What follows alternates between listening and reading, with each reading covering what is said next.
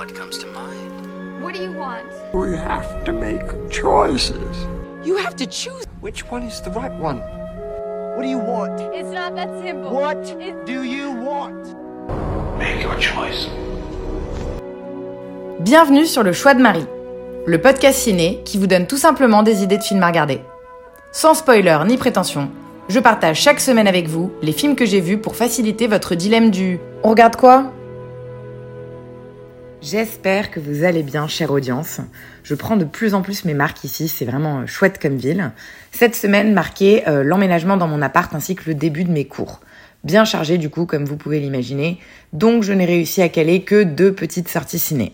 Et en dehors de la clim excessive, l'expérience en salle est absolument délicieuse ici, vraiment euh, très quali. Je m'en donne à cœur joie du coup, je viens de prendre un abonnement et on va parler de deux films cette semaine, deux drames plus précisément, tous les deux teintés de paysages américains.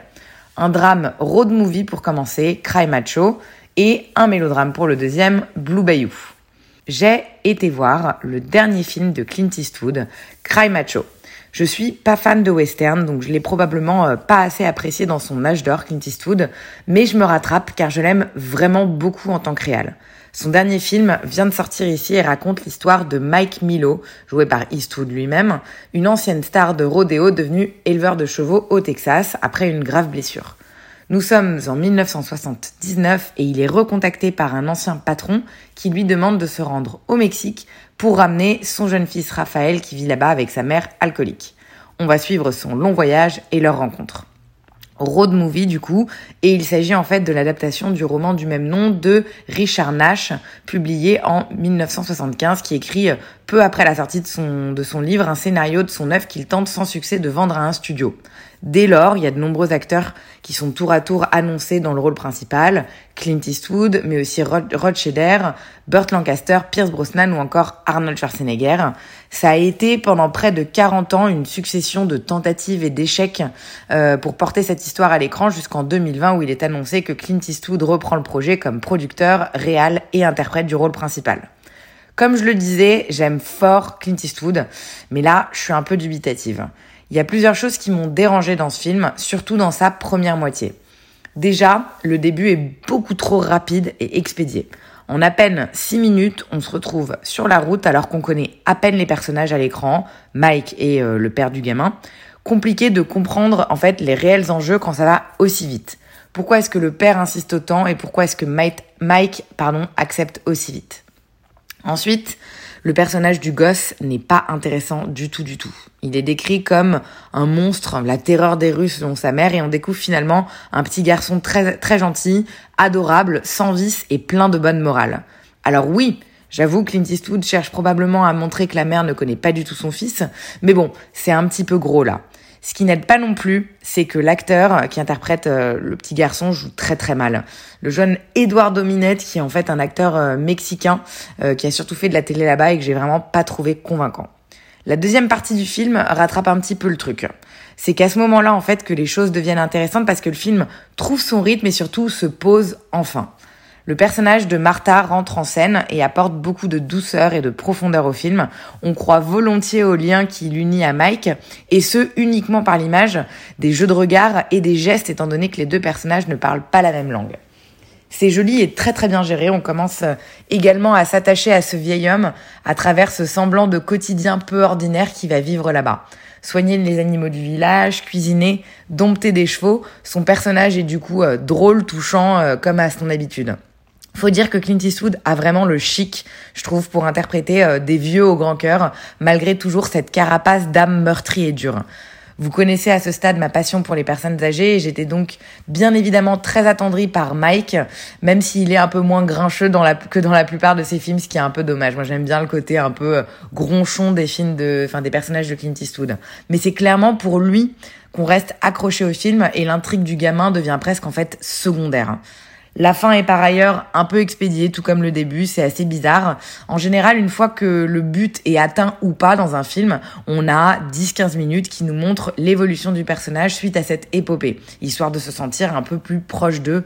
Là, non, et du coup, ça donne une conclusion un peu abrupte. Verdict, C'est un film correct devant lequel on ne s'ennuie pas et qui, comporte de jolis moments, mais médiocre par rapport à ce que Clint a pu nous offrir dans le passé. Rien à voir par exemple avec le cas Richard Jewell, la mule American Sniper ou encore Jersey Boys que je trouve bien plus marquant et intéressant. Cry Macho sortira le 10 novembre en salle en France si vous avez envie de lui donner, donner sa chance. Pardon. Deuxième et dernier film de ma semaine, on part pour la Louisiane cette fois-ci avec le très attendu Blue Bayou de Justin Sean. Ça faisait un moment qu'on en entendait parler de ce film qui a été présenté dans la sélection euh, Un certain regard du Festival de Cannes 2021, mais qui a également remporté le prix du public à Deauville il y a quelques semaines. C'est le premier long métrage de ce réal qui est à la base plutôt acteur, notamment euh, connu pour son rôle d'Eric Yorkie dans la saga Twilight. Je les ai pas vus, mais je crois que c'est un personnage quand même assez important, en tout cas suffisamment pour être dans les cinq films. On est dans un registre diamétralement opposé là, avec un drame racontant l'histoire d'Antonio Leblanc, d'origine coréenne, qui a été adopté très jeune et a passé toute sa vie dans un petit village du Bayou en Louisiane. Aujourd'hui marié à Cathy, ils élèvent ensemble Jessie, la jeune fille euh, de cette dernière, issue d'une première union. Alors qu'il travaille dur comme tatoueur pour euh, leur offrir en fait tout ce qu'il y a de meilleur à toute cette famille, il va devoir affronter les fantômes de son passé en apprenant qu'il risque d'être expulsé du seul pays qu'il n'ait jamais considéré comme le sien. J'ai l'impression qu'avec Dune, ce film est totalement passé inaperçu en France. Et c'est très très grave parce que c'est l'une des plus belles histoires que j'ai pu voir cette année, bouleversante d'humanité. Je peine à trouver mes mots pour écrire cette critique parce que je suis encore sous le coup de l'émotion. J'ai du mal à décrire ce que j'ai pu ressentir. Je crois que c'est ça en fait avant tout Blue Bayou, c'est un mélodrame brut où chaque seconde est conçue pour venir déclencher un sentiment débordant de générosité et d'empathie. Je le dis souvent, les personnages c'est la base d'un film et ça fait très très longtemps que j'avais pas vu un film aussi bien écrit en termes de protagonistes. Ils sont tous d'une justesse folle, les bons comme les mauvais, et même ceux qui sont très secondaires arrivent en quelques minutes à l'écran à vous faire comprendre toute la position du personnage qu'ils interprètent. Les citer tous me prendrait beaucoup trop de temps, mais la relation entre le héros et sa belle-fille est un régal. Vraiment un bijou d'amour et de complicité comme on aimerait en vivre. C'est très inspirant. Je pense aussi au papa de la gamine, Ace, qui malgré une position de bad guy affiche rapidement beaucoup plus de nuances que prévu. Et que dire bien entendu de la famille vietnamienne, notamment les personnages de Parker et Guoc qui viennent illustrer avec tellement de subtilité toute la problématique du récit. Il faut avouer également que tous les acteurs sont touchants et solaires, arrivant parfaitement à nous plonger dans l'horreur de ce qu'ils vivent. C'est Justin Chan lui-même qui joue Antonio, euh, autant vous dire qu'il me donne limite envie de mater Twilight tellement je l'ai trouvé excellent. La ravissante Alicia Vikander est formidable, c'est elle qui joue la mère, j'ai pas d'autres mots pour la décrire.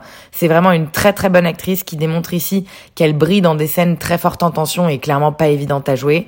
Et bien sûr, la révélation, la petite Sydney Kowalski, qui joue la petite Jessie avec une incroyable présence et une sobriété magnifique. C'est vraiment, euh, j'ai vraiment le temps que, que de citer les trois acteurs principaux, mais tout le cast est formidable et je prédis beaucoup de nominations aux Oscars pour la distrib de Blue Bayou.